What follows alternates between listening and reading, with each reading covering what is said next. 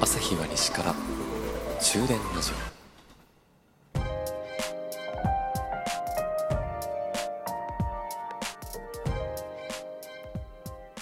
オこんばんは朝日です。終電ラジオ31号車でございます。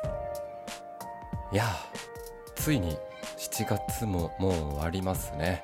来月は8月でございます。夏真っ盛りですね。夏といえばそうですね。カニですね。そうカニ。冬ですね。まあそんなね夏もう一番の夏という時に今日お話しするのは冬の食材カニ。皆さんカニは好きですか？私はそうですね。好きといえば好きです。今日よかったらカニごちそうするよって言われたらめちゃめちゃテンションが上がる食材ではあるんですけどカニってね自分で剥くのめんどくさいんだよな。うん。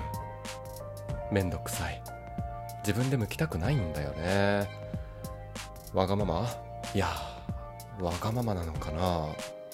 これねあの私社会人になって23年目ぐらいの頃に、えー、同じ部署に配属された同期男連中とですね兵庫県城崎城崎温泉に冬の味覚を楽しもうそんでもって温泉使って日頃の疲れをリフレッシュしようというですね会社の慰安旅行をやったんです。その時ですね冬でしたのでそう城崎といえばねカニが有名なんです。あと牛もね有名なのかな。で旅館を予約する時に晩ご飯部屋食にしようとどんな部屋食にするっていうコースをいろいろ見ていたら大体冬はどれもカニ尽くしなんですね。ただずっとカニ食べてると飽きるんじゃない？ということでカニとちょろっと牛牛肉が入ったコースを選んだんですね。いやーこれがね正解でしたね。カニ最初はカニサラダとかカニをね使った酢の物とか、まあ、自分で剥くというよりカニの身がねポロッと入った、まあ、そんな一品一品が出てきてだんだん自分でカニを剥かなければならないっていう時間が来てそこから最初はしばらくうわやっぱ美味しいねっていうことでみんなねがっついてたんですけども焼きガニカニの刺身カニしゃぶ。ずっとカニを剥き続けているとみんな多分まず飽きてる。カニ味に飽きてる。そして食べるまでにハサミ使ったりさ長い金属の棒フォーク？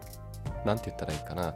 あの先が二股になっているあれでさほじほじほじほじするんですけどめんどくさいな。手はベタベタするしちょっとクンクンってするとうわカニの匂いだ。という感じでねテンション明らかに後半になるにつれて下がっていってましたね。だからこの時は途中で牛肉のターンがやってきたんでその時食べた牛肉めちゃくちゃ美味しかったです。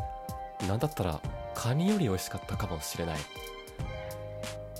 そういえばこのカニ尽くしの中で食べた牛肉っていうこの本来はねカニを食べに行くっていうメインの目的があったのに牛肉に感動してるっていうねそれに近い経験他にもあるな、まあ、これも冬ですがかき小屋一時期流行りましたよね。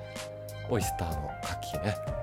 かき小屋に食べ放題に行った時食べ放題で注文できるのは全てカキ。有料で用意している日冷と思われる冷凍の唐揚げがあったんです。1個500円ぐらいだったと思います。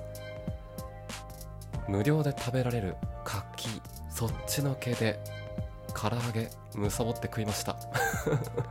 これも同じですね。もう柿に飽き飽きになっちゃって冷凍食品でもあるにもかかわらずねもうその唐揚げがめちゃくちゃ美味しかったです。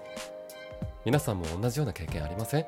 同じものをずっと食べてるとだんだん飽きて別のもの食べたらね感動する。カニにしろカキにしろあの殻とかねそういうのをこう取り外すっていうのがまたね多分、うん、食べ放題の中でも面倒くさいっていう気持ちが生まれちゃうからより一層こういう気持ちになっちゃうのかもしれませんね。それではまた。